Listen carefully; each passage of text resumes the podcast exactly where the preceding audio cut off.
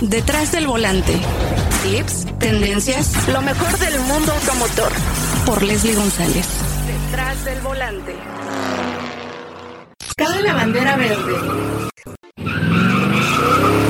Automovilismo. Amigos, amigas de detrás del volante, es momento de automovilismo, momento de hablar de los mexicanos en el extranjero, obviamente de Checo Pérez, de Pato Howard, que terminó la temporada 2022 y muchas sorpresas después de Singapur, un gran triunfo de Checo Pérez que no lo debía, creo que se quitó ya esa espinita, esa mala racha. ¿Y quién mejor que David Sánchez Olmos para platicar con nosotros sobre Fórmula 1? ¿Cómo estás, mi querido David? ¿Cómo estás, Miles? Todavía saboreando la victoria de Checo en Singapur. Un saludo a toda la gente que te escucha. Eh, la verdad es que ha sido muy bueno ver el Gran Premio de Singapur, una tremenda demostración de Checo. Eh, estábamos platicando en, mi programa que es Cabina F1 los lunes. Ayer lo escuché. ¿Qué tal te gustó? No? muy bien, muy bien. Estaba, estaba yo con, trabajando en la computadora y Miguel tenía el teléfono con, y yo, ah, mire, ya escuché a David, al, al, invitado especial Carlos Slim. Sí. Y muy bien, muy interesante todo lo que decía. Sí, la verdad es que platicábamos ahí en, cabina, en cabina F1, eh, si este Gran Premio de Singapur quizá para, para la carrera de Checo sea su carrera eh, que, es como la cereza del pastel. A mí me parece que, que sí y además podría ponerla a la par de aquellas dos carreras que tuvo en Monza en 2007 cuando corría en la Fórmula 3 británica. Eh, e incluso mucha gente también dice Monza 2012. En aquellas carreras de la Fórmula 3 británica, Checo arrancó 14 con un motor que no ganaba en dos años, que era el motor Honda contra los poderosos Mercedes de Alguersuari, de Brendan Harley, eh, de Oliver Torby. Y, bueno, en 2012 también estuvimos en Monza eh, con el Gran Premio eh, de Italia de la Fórmula 1 cuando Checo estaba con Sauber. Esa otra carrera fue espectacular. Pero lo que vimos en Singapur ha sido una demostración total de manejo absoluto y dominio de la situación. arrancó muy bien, calificó muy bien, que era lo principal que se le pedía a Checo. Eh, calificó segundo, apenas a 22 milésimas detrás de Charles Leclerc, lo cual es eh, bastante, bastante bueno, sobre todo tomando en cuenta que después del Gran Premio de Canadá hubo muchísimas eh, modificaciones internas en Red Bull, diferentes piezas que mermaron los resultados de Sergio Checo Pérez en los últimos grandes premios. Y solamente hasta Singapur pudimos ver cómo ha sido ya con un equipo y con un auto, condiciones muy similares a las de Max Verstappen, volvimos a ver a ese Sergio Checo Pérez que estaba dominando al campeón reinante de la categoría durante el inicio de esta temporada 2022. Eh, regresando al Gran Premio de Singapur, sin duda que ha sido extraordinario todo el desarrollo de la misma. Le quita la, la primera posición a Leclerc en la arrancada en apenas 100 metros y desde ahí nunca nadie más lideró en, Singapur. Fue presionado por Leclerc cuando tenía mm, mejores condiciones el piloto monegasco de Ferrari y Checo aguantó como el ministro de defensa que se le conoce actualmente. Y en esta situación de la defensa que ha tenido Checo con Leclerc, también ha jugado un papel importante su gran manera de seguir cuidando neumáticos a, pesar de que está en un equipo importante como Red Bull, en donde ya no es tan importante estar jugando con este tipo de estrategias, donde tienes el mejor auto, realmente siempre tienes que ir lo más rápido que puedas. Pero en esta situación, en Singapur venían las condiciones de un piso mojado con el cual se arrancó la carrera y prácticamente a menos de la mitad de la misma se tuvieron que cambiar los neumáticos a slicks a condiciones de seco. Pero Checo sabía muy bien que estas eh, llantas se iban a empezar a degradar hacia la parte final de la competencia y por ello ha permitido que eh, de cierta forma Leclerc se le acercara. Eh, cuando Leclerc intentó el rebasarlo, eh, Checo tuvo armas para defenderse, ya sea también con la batería del auto. Recordar que estos autos de Fórmula 1 tienen la posibilidad de estar usando ciertas reservas en el sistema híbrido para poder o rebasar o defenderse como, como ha sucedido con Checo. Solo una vez, Leslie, amigos, eh, Charles le enseñó el auto como para rebasarlo, pero después nunca más lo vimos. El propio Monegasco de Ferrari mencionó en la parte final de la carrera que simplemente cuando vio que Checo eh, tenía muchas mejores condiciones, simplemente lo que único quería era llegar a ver la bandera cuadros. Y sobre todo también rápidamente mencionar que Checo tuvo esta penalización de 5 segundos por este procedimiento indebido del safety car, que también me parece que se les olvida muchas veces a los comisarios de la FIA que eh, otros pilotos también lo hacen porque se puede demostrar con hechos que otros pilotos lo han hecho y no ha pasado nada, ¿no? A Checo lo investigaron en dos ocasiones por el mismo proceso, uno en la vuelta 9 y otro en la vuelta 39. La de la vuelta 9 solo quedó en una reprimenda y la de la vuelta 39 sí hubo una penalización de 5 segundos, por lo que Checo tuvo que apretar el paso en esas eh, vueltas finales para crear ese margen entre Leclerc y eh, justamente el piloto tapatío para quedarse con la victoria. Terminaron con 7.5 segundos de desventaja Leclerc de Sergio Checo Pérez, con la penalización quedaron solo 2.5 segundos y con ello el mexicano deja eh, plasmada sobre la pista una gran demostración de temple para poder aguantar el ataque de, Charles Leclerc, de, de entereza y solidez, porque fue constante también eh, hizo 24 veces récord de vuelta, Leslie. De las 59 vueltas que fue el Gran Premio, tuvo 24 veces la vuelta más rápida de la competencia. Es obvio que las condiciones fueron mejorando, pero también el piloto mexicano le fue sacando todo el mayor juego posible a esos neumáticos. La verdad es que esto ha sido una demostración de, de que se tiene en Sergio Checo Pérez a un grandísimo piloto, muy completo que afortunada o desafortunadamente, dependiendo del punto en que lo vean, tiene al, lado al otro lado del garage a un tipo que es, eh, híjole, es muy temprano para decirlo, pero está para hablar del nivel de, de, de de Prost, de, Fangio y de Schumacher, por supuesto. Es obvio que le faltan números, pero Verstappen es un fuera de serie, les y tú como piloto lo sabes perfectamente bien. Max Verstappen es durísimo, rudísimo y por eso hay que aplaudirle a Checo que eh, este Gran Premio de Singapur hizo ver de alguna manera mal a, Max, que en la parte trasera simplemente cometió muchísimos errores. Así es, David. Yo creo que fue una carrera interesante para el mexicano sacarse esa espinita porque desafortunadamente había tenido una racha mala y creo que era muy importante Singapur y bueno, obviamente las siguientes fechas que bueno, Suzuka viene también la parte de Estados Unidos, México, que aquí ojalá que le abran esa llavecita y a lo mejor también igualen más los fierros porque sabemos que también prueban cosas diferentes con los dos, que yo sé que no hay diferencias porque obviamente es un presupuesto que tienen para los dos coches, porque por algo tienen a Checo también, porque quieren ser campeones, bueno, de, escudería pues ya, definitivamente ya, ya, ya lo son, pero eh, hablando del campeonato pues ya también se puede anunciar, ¿no? A, a, Verstappen después de Suzuka.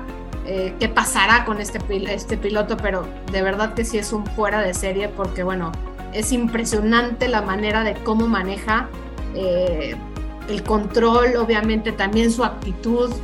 Y creo que también Checo, Checo ha madurado muchísimo. Checo, la verdad es que me llama mucho la atención eh, cómo ha hecho muy bien las cosas este 2022 y también, obviamente, ha tenido que, que pensar más ¿no? Eh, en, cómo actuar y qué no hacer, qué sí hacer en Red Bull.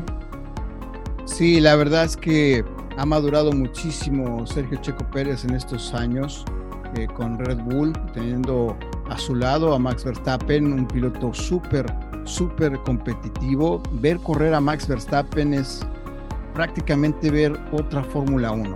Eh, incluso con Lewis Hamilton este año, a Hamilton no lo hemos mencionado, eh, porque cambiaron el auto, cambiaron las modificaciones aerodinámicas y, Luis desafortunadamente incluso ha sido, está siendo vencido por su propio compañero de equipo George Russell, pero tener al lado a Max Verstappen es oro puro para, para Sergio Checo Pérez. Eh, hay que mencionar eh, sin duda alguna que en Suzuka se puede dar una combinación de resultados. Checo con su victoria en Singapur todavía tiene una velita prendida ahí para buscar el campeonato del mundo. Es apenas si se mueve la velita, pero todavía está prendida, ¿no? Eh, y, bueno, ¿por qué no pensar en ello? Ahora, también quedó pendiente el tema, eh, Leslie, amigos, sobre el por qué Checo después de Mónaco, Canadá, hasta el Gran Premio de Singapur, tuvo un, pequeño bajón. Ya se sabe que este, estaban probando un piso que muy probablemente eh, con el dominio que vieron durante la temporada, con un Max Verstappen que estaba en un plan insoportable, empezaron ya a probar cosas para el 2023. Y con Sergio eh, estaban viendo eso posiblemente también. O sea, ya estaban eh, analizando el 2023. Sergio ha sido el conejillo de Indias. Y bueno, ah, ahí está la situación. Se sabe que también a partir de Singapur están usando ya los dos en el mismo piso. Entonces ahora... Pues eso lo beneficia, ¿no? Eso lo beneficia totalmente a Sergio porque como al comienzo del año, Sergio se mostró a la par o mejor que Max Verstappen. Entendamos una cosa, no estamos diciendo que, Sergio Checo Pérez, este, pues, eh, ¿cómo, mencionarlo? Eh, tiene el nivel para ser campeón del mundo, pero Max Verstappen de verdad es un tipo fuera de serie. Y para que Sergio llegue a ser campeón del mundo, se tienen que dar muchísimos factores. Y uno de ellos es que Max salga como en Singapur, que cometa errores, que, no califique bien. El sábado de, de, Max Verstappen, recordar que él calificó octavo por un problema del equipo, por un error del equipo. Y en Singapur, peleando en la parte media, sin, eh, eh, eh, sin, los autos teniendo ventilación en, los frenos, que es súper importante, esto lo sabes, en un circuito callejero, con la humedad, con la temperatura nocturna que se tiene en Singapur, es súper necesario tener un auto bien refrigerado. Y, no lo tuvo Max Verstappen y lo vimos sufriendo. Tres bloqueadas en carrera, algo que es rarísimo de ver en Max Verstappen y que casi nadie habló. Pero ahí está, ¿eh? Max Verstappen de alguna manera nos demuestra que es humano cuando las condiciones no están tan a su favor, Y claro, es humano y bueno, ahí el, error que cometieron de meterlo, ¿no? En la vuelta que iba a ser la vuelta rápida, se notó que, bueno, quería decir otras cosas, ¿no, Max? Sí. bueno, y las díjoles. y las dijo impresionante. Así yo decía, bueno, pero ¿cómo lo permiten, no? Eh, ¿qué, pasaría si Checo dice todo eso, no? pero bueno, sabemos el nivel, sabemos quién está detrás de. Y yo creo que es, muy importante. Es muy importante también el tema de, de, de ver, ¿no? Ver qué va a pasar en la siguiente carrera, porque obviamente ellos ya salen de Singapur y Checo tiene que empezar a pensar qué va a pasar, aunque bueno, estaba esa parte de que lo iban a penalizar, pero él rebasó los segundos, ¿no? Para que obviamente zafarse de esa penalización, lo cual también, como tú dices, se me hizo muy extraño las dos investigaciones. Sí, también por ahí, eh, previo a Singapur, hubo un golpeteo por parte de la prensa inglesa muy fuerte hacia Sergio Checo Pérez eh, simplemente es la prensa inglesa haciendo lo que sabe hacer o lo que hacen desde los 70s, desde los 80s, desde los 90s, desde hace muchos, muchos años en la Fórmula 1. Eh, es cierto, ¿no? El, mundo de la Fórmula 1 está basado en Inglaterra y la prensa inglesa es muy conocedora, pero también es muy incisiva. Entonces, cuando llega un piloto que no es de la comunidad del Commonwealth, eh, no es como muy bien recibido. Lo vimos con Montoya, lo vimos con Piquet, lo vimos un poco con Senna al inicio, lo vimos con mucha gente que, eh, lo vuelvo a repetir, fuera de la comunidad del Commonwealth, no es bien recibida, ¿no? Montoya, o sea, estamos hablando del nivel de Montoya, ¿no? Entonces, Sergio, eh, es cierto, no, no tiene tantas victorias en la Fórmula 1, tiene solo cuatro, muy meritorias, pero no les gusta a, los ingleses que los venzan. No les gusta que ver a Lewis Hamilton pelear de la manera en que está batallando ahorita con un auto que no está acorde a su nivel. Y de alguna manera la prensa inglesa cobija a sus siete veces campeón del mundo. El nivel de Hamilton, sin duda alguna, es espectacular. No se puede hablar mal de Lewis Hamilton, porque cuando tiene un gran auto es espectacular. Pero ahora que llegó George Russell, acostumbrado a manejar carcachas como las, que manejó en Williams durante seis años, ahorita llegas, llega Mercedes y con las obras que está, con, las que no se puede alimentar de manera correcta Lewis Hamilton, eh, George Russell está haciendo maravillas. Entonces, son situaciones que llaman mucho la atención y que de alguna manera la prensa inglesa trata de eh, crear una eh, nube, una, una cortina de humo y con ello, pues bueno, obviamente seguir atacando a la gente que no es de, la comunidad del Commonwealth. Sergio nunca ha tenido una buena relación con la prensa inglesa desde McLaren. Hay muchos antecedentes, algunas veces eh, Sergio por compromisos dejaba plantados a algunos miembros de la prensa inglesa, Autosport, etc. y después también vino el tema con Ron Dennis, aquella salida a Woodward, que también, imagínate, ha apuntado a Ron Dennis en Woodward en 2012. Pues, y además, el odio siguió aumentando cuando eh, le quita lugar Sergio Checo Pérez a Paul Di Resta en Force India en 2013, cuando McLaren le da las gracias. Ha sido muchas situaciones por lo cual la prensa inglesa no está muy contenta con Sergio, pero bueno, en este fin de semana simplemente el piloto mexicano los ha dejado callados, los ha dejado eh, con el bozal puesto tal cual y la prensa inglesa al final siguen sacando reportes de lo mal que les fue durante ese periodo de tiempo. O sea, ahí demuestran su mala... Exacto. Ahí demuestran simplemente eh, lo eh, cargado que pueden llegar a ser. Sí, oye, pero ¿cómo ves, cómo ves esta siguiente fecha para, para Checo y obviamente para los demás pilotos? ¿Qué pasará? Bueno, el Gran Premio de Japón en Suzuka regresa este circuito fantástico de la Fórmula 1, una, una afición extraordinaria la japonesa, les es un gusto.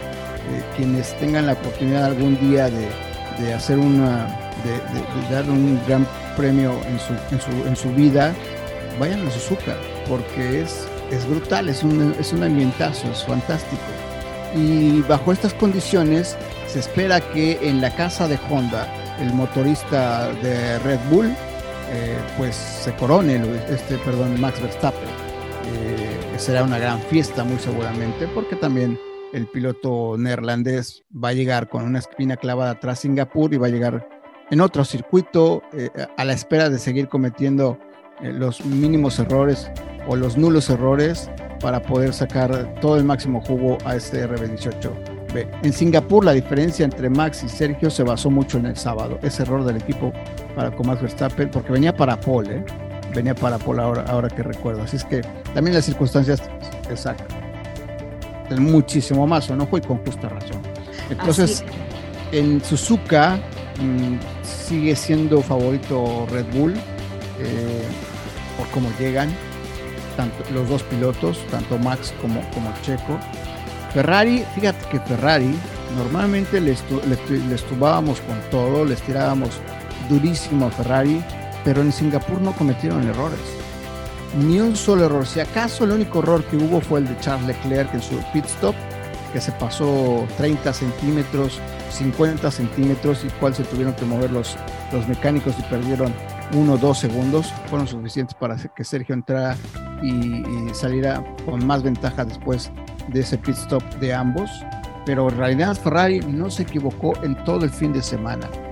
Y Carlos Sainz ahí demostró también que mm, hay, carreras que le van muy bien y hay otras como los circuitos que hay carreras en las que no le van tan bien. Quedó muy lejos incluso de su compañero de equipo. Así es que Ferrari sigue estando también ahí atentos a lo que pueda estar dejando de hacer Red Bull.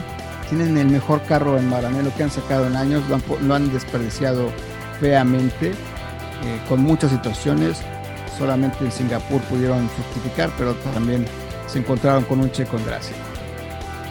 Sí, vaya que, es triste, ¿no? Que tantos años de esperar un coche eh, con, buen rendimiento, con un alto desempeño y los errores tanto de los mecánicos como de los pilotos, ¿no? Yo creo que aquí eh, de repente sí dices, o también la suerte, no, no sé, no sé qué esté pasando ahí, que tengan que hacer en Ferrari, porque también hacer tantos cambios, eh, David, es como muy complejo. Cuando ya ahorita está funcionando algo y de repente quieran mover otra cosa, es cuando se, puede, se pueden o sea, desincronizar, ¿no? Entonces vamos a ver qué pasa.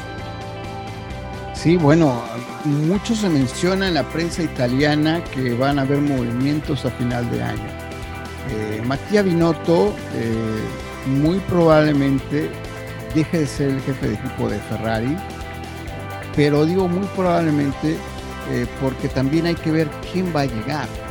No se perfila nadie en el mundo de Ferrari para tomar estas riendas del equipo. Y es que también es súper difícil, claro, eh, a eso Qué difícil. Es súper difícil. La prensa italiana, si hablamos de la prensa inglesa, bueno, la prensa italiana, eh, olvídate, es igual de incisiva o peor.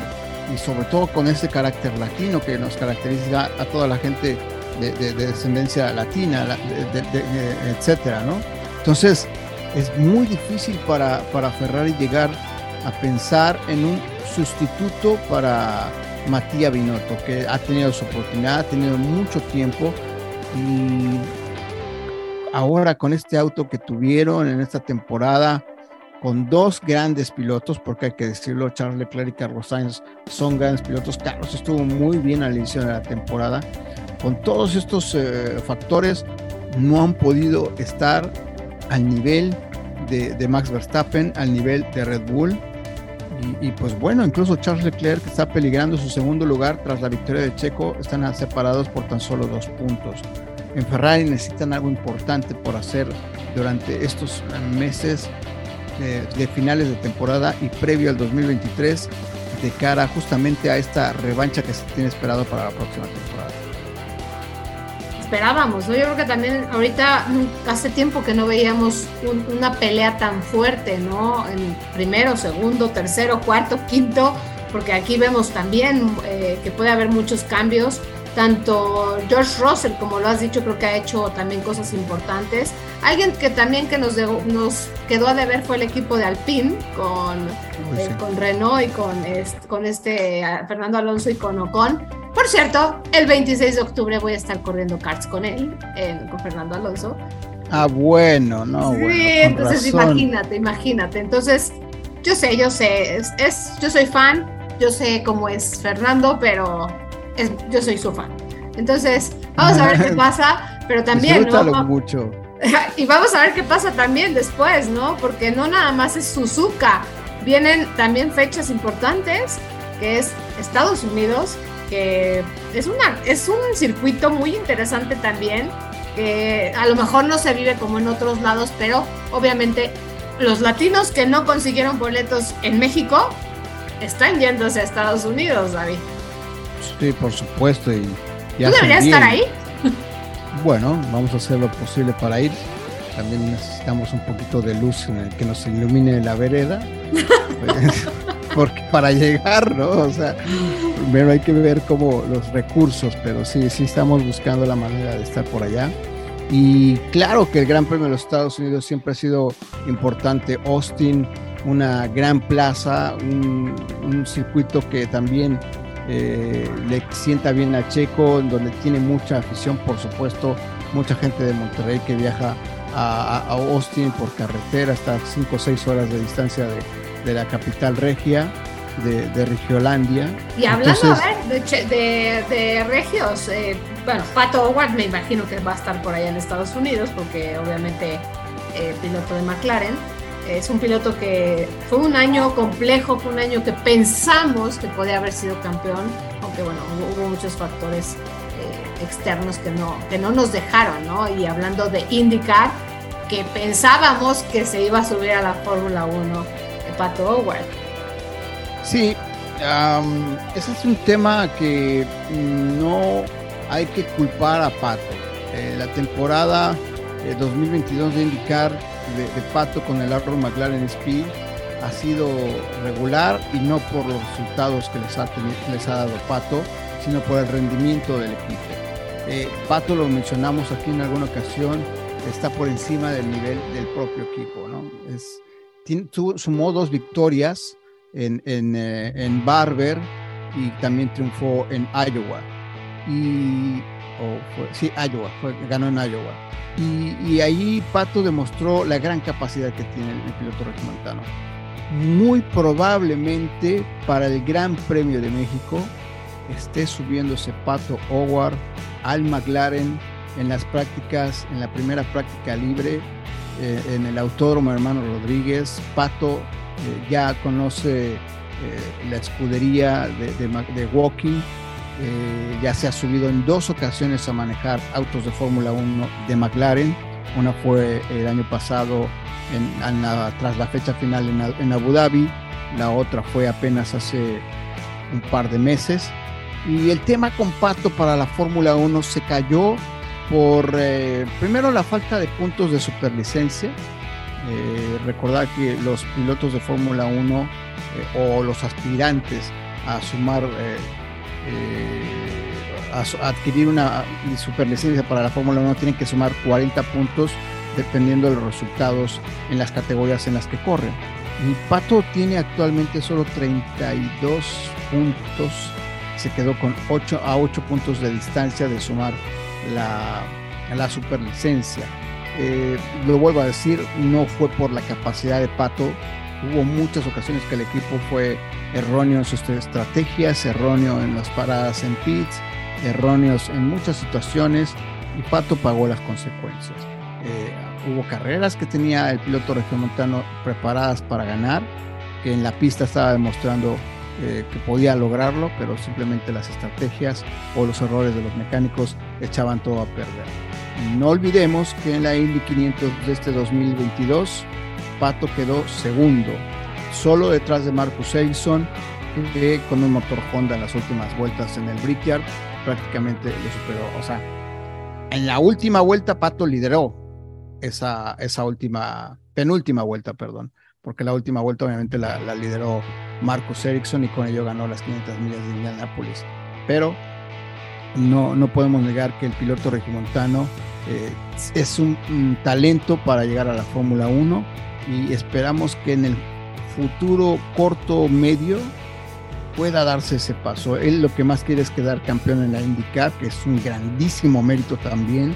Mucha gente menosprecia IndyCar, pero la verdad es que es un verdadero eh, lugar de talentos y Pato ahí está preparado para sumar su nombre. Primero Dios, la próxima temporada se le da la Indy 500 y también el campeonato. Eso, mi querido David, será un gran 2023 y creo que también para Checo Pérez. Eh, esperemos que este 2022 estas competencias, estas últimas competencias, pues logre sumar, ¿no? Logre sumar y ojalá pues si no es campeón, que quede en segundo lugar, creo que también sería muy bueno para él. Y vamos, ¿no? Vamos a estar muy, muy pendientes las siguientes fechas. Suzuka, Estados Unidos, México, que aquí yo creo que va a ser interesante ver qué sucede después de estos grandes premios que eh, pues nos van a dejar muchas, muchas sorpresas. Y mi querido David, de verdad, siempre es un deleite escucharte. Te escucho los lunes, obviamente, eh, en tu programa en Fox Sports y siempre te leo en tus redes sociales. Eres muy polémico y eso también es muy padre. Muchísimas gracias, Lester, lo agradezco mucho y, pues solamente transmitimos lo que tanto nos gusta, el, deporte motor que, amamos desde que tenemos uso de memoria. ya casi me quemo con la edad, pero desde que tenemos uso de memoria nos enamoramos del deporte motor y se traen las venas y solamente uno habla eh, y transmite su pasión. Sí, mi querido David, pues te mando un fuerte abrazo y espero verte pronto aquí en México y te, deseo de verdad lo mejor el mejor de los éxitos en todo lo que hagas y pues estaremos pendientes de, de ti y de tus redes sociales. Por supuesto, yo también te quiero decir todo lo mejor con tus nuevas aventuras, mucho éxito con tu programa en, Marca Claro, Marca Claro, ¿no? Sí, y de verdad te deseo todo lo mejor, muchísimo. Eh, sigan la audiencia que escucha Leslie, no se la van a perder en su programa de televisión en Marca Claro. Y mucho éxito con Fernando Alonso. Bueno, yo sé que te vas a dejar ganar, ¿no? Pero, y bueno, por supuesto. No, eh, no, no. Perfecto. Un abrazo, un abrazo, un abrazo a todos. Cuídate mucho. Igualmente, Les, gracias. Una cita cada semana para que seas mi copiloto y conozcas más de los autos que llegan a México. Sígueme en Instagram, arroba detrás del volante por Leslie y léeme en la revista Líderes Mexicanos y en Global Design. Nos vemos en el siguiente episodio. Disfruta tu auto al máximo.